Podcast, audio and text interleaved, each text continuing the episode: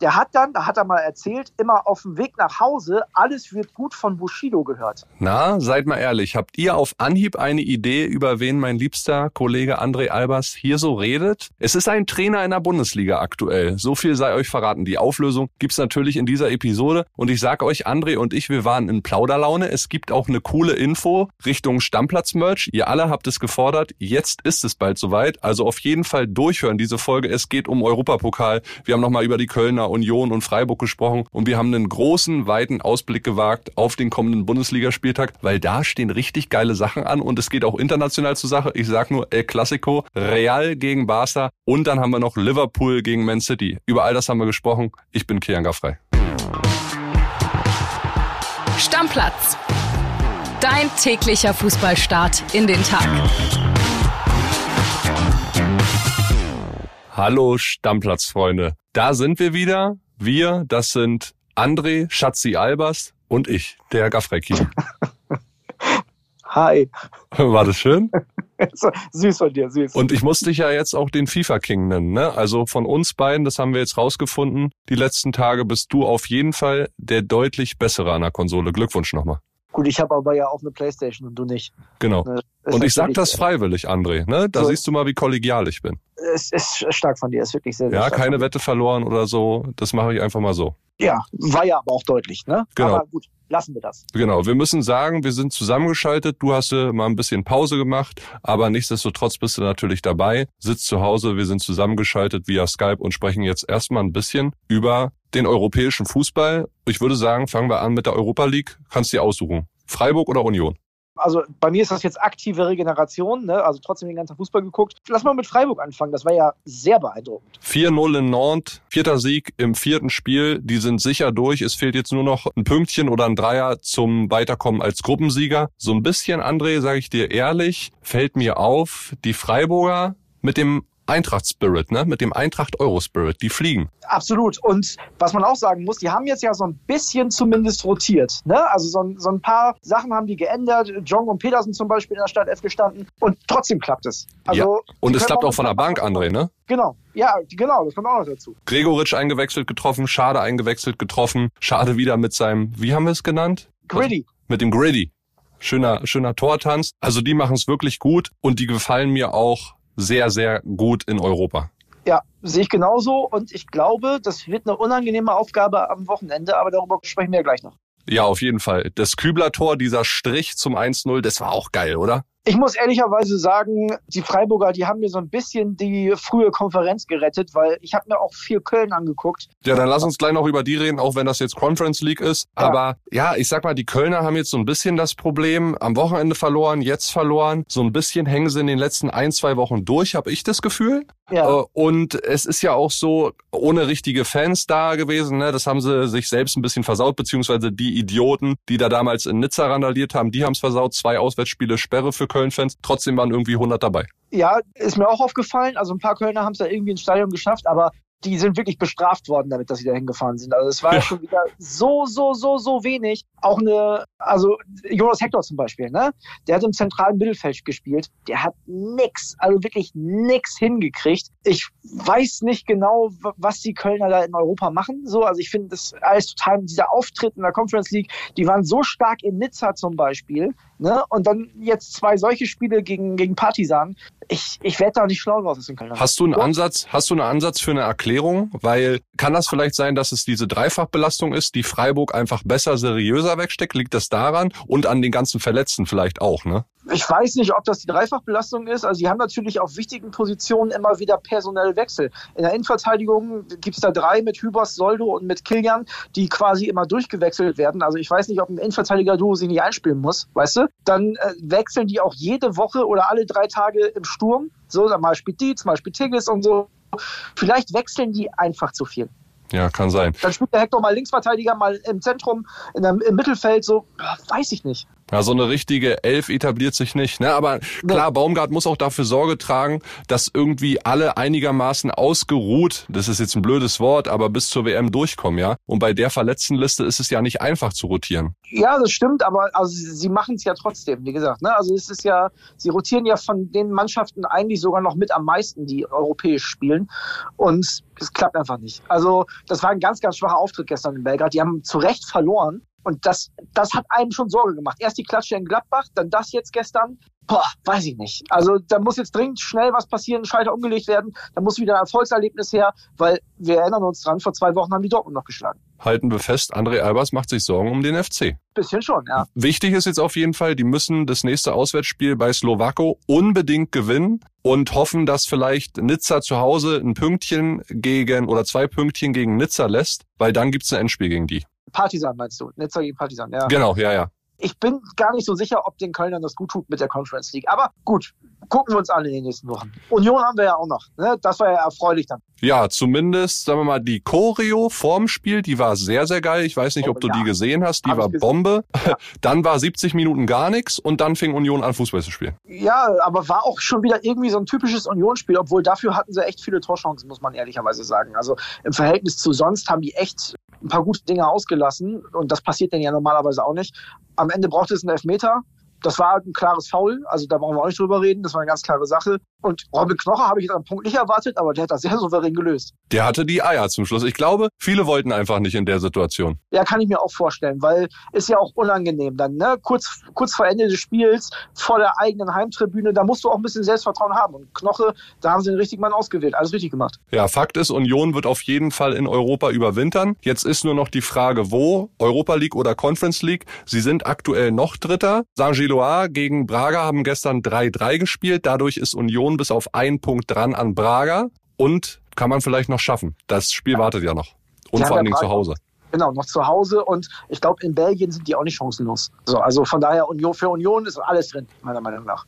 Das höre ich aus deinem Mund sehr, sehr gerne. So, lass uns auf die Europapokalwoche, da war wieder vieles dabei. Einen Deckel drauf machen, sagst du immer so schön. Deckel Und drauf. dann, jetzt springt mein Herz ein bisschen höher, weil wenn ich sehe, was uns am Wochenende alles so erwartet, ich sage nur, da ist richtig Pfeffer drin.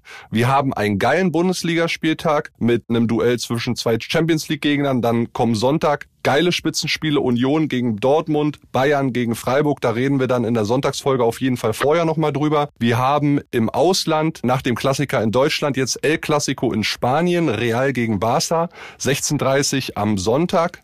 Und dann haben wir noch um 17.30 Uhr kurz danach, gehen wir einmal nach England, Liverpool gegen City. Also André, wir werden schöne Spiele zusammen sehen, da freue ich mich drauf. Ja, und das Verrückte ist ja, der Sonntag ist ja ein richtiger Fußballtag, weil da sind ja auch die Spitzenspiele in Deutschland. Das Ich weiß ja gar nicht, was wir da gucken wollen oder wie wir es machen wollen. Ja, wir müssen sämtliche Fernseher anmachen, die es gibt bei uns. Ja, also wir haben einen im Büro, dann noch ein, ein, ein Fern, also quasi ein PC, wo wir drauf gucken können, den wir anschließen Und können. Laptops. Ja, und dann noch irgendwie auf dem Handy. iPad bringe ich noch mit. Ja, ja, wir, wir kriegen das schon hin. Aber lass mal erstmal über übers Wochenende sprechen. Was geht denn dann noch so ab? Fängt ja heute Abend schon an mit hier mit Schalke und dem seit vier Wochen letzten Spiel für Kramer.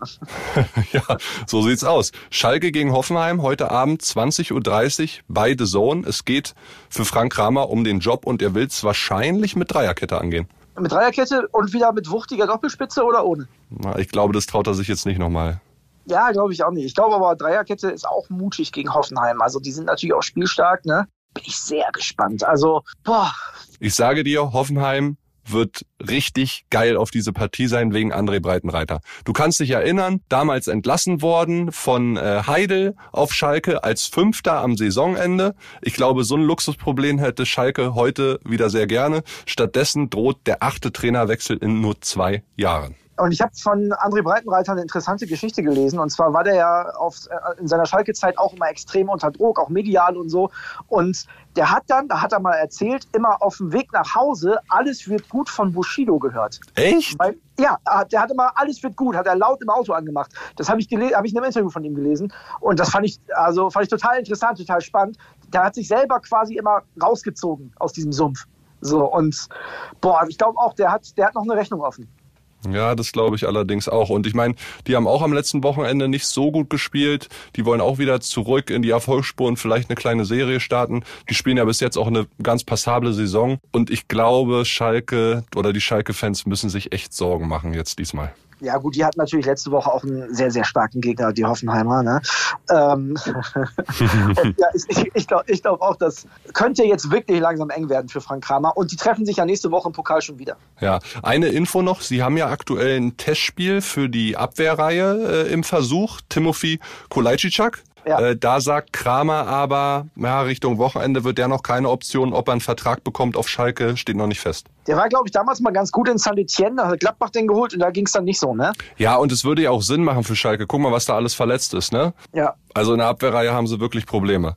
Gut, da werden wir auf jeden Fall dann spätestens in der Sonntagsfolge über die Entwicklung sprechen, was da so passiert. Vielleicht gibt's bis dahin schon eine Trainerentlassung, weil Frank Kramer, seien wir ehrlich, der steht aufs Messerschneide. Es ist einfach so, muss man ganz klar betonen. Und ein Nachfolger, der steht ja quasi auch schon fest. Richtig. Und wenn's, wenn der es dann werden sollte, dann äh, trifft er ja auch ein paar alte Bekannte und braucht, glaube ich, auch nicht so viel Eingewöhnungszeit. Der wird ja nicht mal umziehen. Ich glaube, ihr wisst alle, über wen wir reden, nämlich Thomas Reis.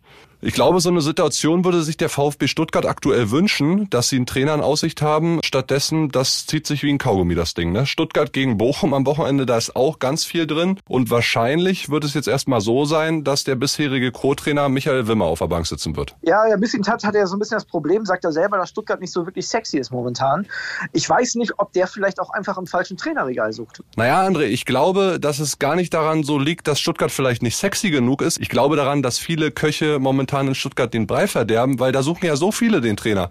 Misslintat, Kedira und Lahm als Berater, Alexander Werle als Vorstandsboss mischt da noch mit. Das erinnert mich alles so ein bisschen an die TFK. Kannst du dich noch dran erinnern? 2004 war das. TFK, Nationalmannschaft, ne? Ja, genau. Trainerfindungskommission, mein Lieber. Damals gab's ja reihenweise Kandidaten, die abgesagt haben. Hitzfeld, Rehagel, Daum, Magath, Schaf. Und letztendlich ist es dann Jürgen Klinsmann geworden, der unsere äh, Jungs zur WM im eigenen Land geführt hat. Und so ein bisschen erinnert mich die Situation in Stuttgart daran, weil Tedesco hat schon abgewunken, Jolt Löw hat abgewunken. Dann gab's gestern noch das Gerücht, dass sie an Dino Töppmöller Interesse haben, von Bayern, der Co-Trainer ja. von Julian Nagelsmann. Auch ein interessanter Mann, Sohn von Klaus Töppmöller. Äh, was aber auch nichts wird, den werden die Bayern nicht gehen lassen.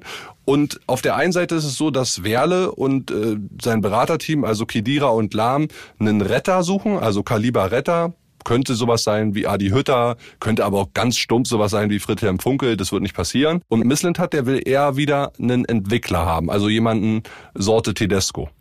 Ich glaube, ich würde momentan eher einen Retter holen. Also wir sind uns ja einig, ne? Adi Hütter. Ja. Ruf ihn ja, an. Auf jeden Fall einen mit Erfahrung, muss. Ja.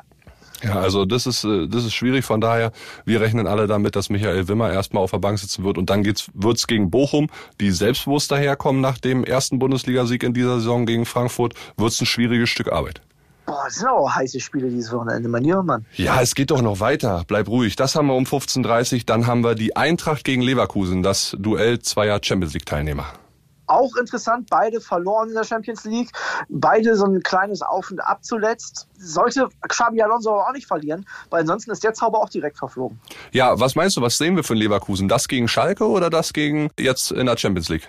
Ich glaube, das Problem ist so ein bisschen, dass gegen Schalke wahrscheinlich jeder gewonnen hätte.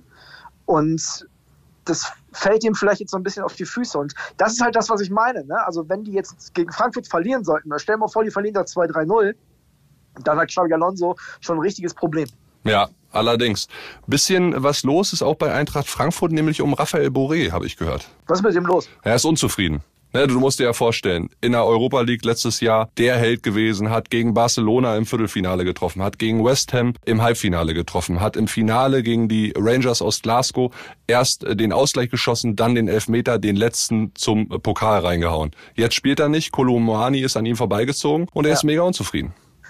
Also der hat aber letzte Saison, wenn ich mich richtig erinnere, auch fast nur in der Europa League getroffen. In der Bundesliga hat er eine Fahrkarte nach der nächsten geschossen.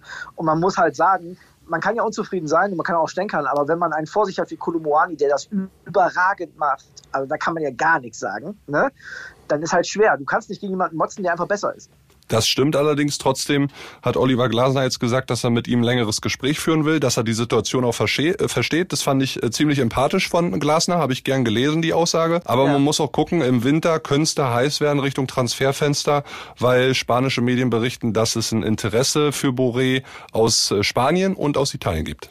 Ja, warum auch nicht? Also Optionen hat die Eintracht in der Offensive momentan ja eine Menge. Und wenn das da alles passt, wenn es noch eine Ablöse gibt, warum nicht? Dann lass uns mal über deine Werderaner reden. Ohne Bittenkurt, ne? Ja gut, aber Bittenkurt hat ja zuletzt, also ist ja erstens immer mal wieder von der Bank gekommen und hat seinen Startelf-Platz ja so ein bisschen an Romano Schmid verloren. Ist schade, aber kriegen wir trotzdem hin, glaube ich. Das Problem ist, dass so eine Mannschaft wie Mainz liegt uns, glaube ich, in dieser Saison nicht so. Warum? Wir sind gegen gute ja, wir sind gegen gute Gegner, gegen spielstarke Gegner sind wir ganz gut. Siehe Hoffenheim, siehe Gladbach und so. Ich glaube nicht, dass die Mainzer kommen und uns herspielen wollen. Aber dir ist, dir ist schon klar, dass ihr mit einem Sieg vorübergehend auf Platz zwei springen könnt, ne? Ja, aber man hat das auch zu Hause gegen Augsburg gesehen. Diese, diese Kategorie von Mannschaft liegt Werder Bremen einfach nicht. Schatzi, du bist mir ein bisschen zu pessimistisch. Es geht schließlich um dein geliebtes Werder. Jetzt komm, ja, red die mal heiß. Ja, aber zu Hause gegen Stuttgart haben wir nicht gewonnen. Zu Hause gegen Augsburg haben wir sogar verloren. Ah, das ist so ein Gegner, habe ich kein gutes Gefühl. Aber ich hoffe natürlich, klar. Ich hoffe auf einen Heimsieg, ist ja klar. Gut, wenn du dich nicht locken lassen willst, dann lass uns weitermachen mit Wolfsburg-Gladbach. Komm, jalla. ja, los. Wolfsburg-Gladbach, da bin ich auch gespannt, weil die Wolfsburger auch so eine Wundertüte sind für mich in dieser Saison. Nico Kovac, der macht auch komische Sachen manchmal. Die Gladbacher verlieren dann in Bremen und gewinnen dann wieder zu Hause. Auch ganz, ganz komisch. Ja, kann alles passieren in dem Spiel. Ja, und man muss auch sagen, mit einem Sieg würden sie sich da unten erstmal ein Stück weit befreien. Und Gladbach hat ein paar Personalsorgen. Farke hat zwar heute gesagt, dass bei Manu Kotne und bei Skelly ganz gut aussieht. Der eine hatte ein Hämatom in der Wade, der andere hat muskuläre Probleme, also die werden wohl fit. Bei Christoph Kramer ist es ein Wettlauf gegen die Zeit. Der hat eine Teilruptur im vorderen Außenband des Sprunggelenks. Und der ist ganz wichtig, der Mann. Das wissen wir. In dieser Saison Christoph Kramer irgendwie äh, die Wiederauferstehung des WM-Kramers. Ja, aber ich war ja total beeindruckt, dass er mit seinem Knöchel überhaupt durchgespielt hat letztes Mal. Das hat er sich ja im Spiel gegen Köln zugezogen. Da hat er durchgehalten. Ich weiß nicht, wenn man das gut abtaped, ob das dann möglich ist, werden wir sehen. Schauen wir uns an. Abschließen werden wir den Spieltag mit dem Topspiel Leipzig gegen Hertha. Um 18.30 Uhr seht ihr den ganzen Bundesliga-Samstag natürlich bei Sky. Und es gibt eine schöne Nachricht. John-Paul Bözius ist zurück auf dem Platz, trainiert wieder nach seiner Krebs-OP. Ihr wisst, er war der zweite Hertha-Spieler, der vierte Bundesligaspieler insgesamt in dieser Saison leider, der einen Hodentumor äh, hatte ja, das ist wirklich eine tolle Nachricht. Auch da, ne, bestmögliche, schnellste Genesung und da können wir uns alle freuen, dass er wieder auf dem Platz steht. Wenn wir auf die sportliche Situation kommen, dann glaube ich, die Hertha hat ja zuletzt äh, eine Serie gestartet von zumindest äh, ungeschlagenen Spielen. Das endet jetzt. Ich glaube, die Leipziger machen das. Ja, kann ich mir vorstellen. Im Übrigen gibt's jetzt auch England-Gerüchte um Konrad Leimer. Ne? Wir haben Josko Radiol gehabt, wir haben Christopher Mkunku gehabt, die bei Chelsea in Gespräch sind und dreimal darfst du raten, bei wem Leimer im Gespräch ist.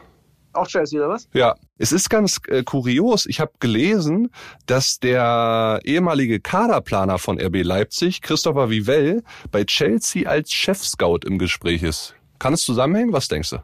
Ja, ich weiß nicht, ich, dieses Interesse aus England immer, das, also irgendjemand ist dann immer dran und man hat ja das Gefühl, dass egal wie gut der Spieler ist, sobald ein englischer Topclub dran ist, dann will der nächste auch und dann gibt's da so ein kleines Wettbieten. Also mal gucken, mal gucken, wie heiß das dann wirklich ist am Ende. Gut, Schatzi, dann gucken ja. wir uns den Bundesligaspieltag an diesem Wochenende an. Wie gesagt, ich habe es ja erzählt, es sind geile Spiele dabei, auch im Ausland. Real Barca zeckt mich total an, da habe ich richtig Bock drauf. Und wollen wir unseren Hörern jetzt noch was verraten, was vielleicht die nächsten Wochen auf sie zukommt? Ich sag mal Stichwort Klamotten. Ja, mach doch mal, hau doch mal raus. Du hast einen Termin gehabt heute.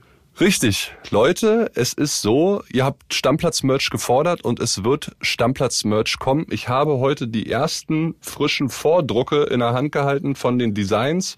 Die Pullis haben eine mega geile Qualität, fühlen sich richtig kuschelig an. Also da wird jeder Winter geil. Wir haben auch mal eine Mütze bedrucken lassen, wie das so aussieht. Und wir werden euch natürlich mit einbeziehen. Ist ja klar, ihr seid die Wichtigsten da draußen. Wir wollen euch dabei haben.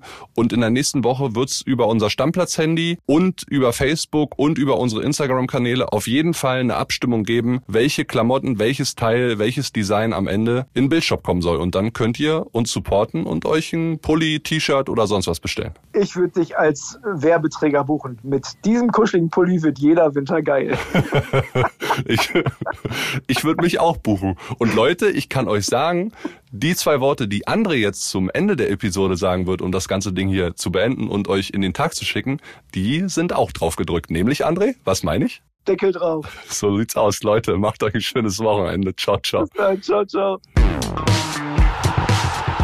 Stammplatz. Dein täglicher Fußballstart in den Tag.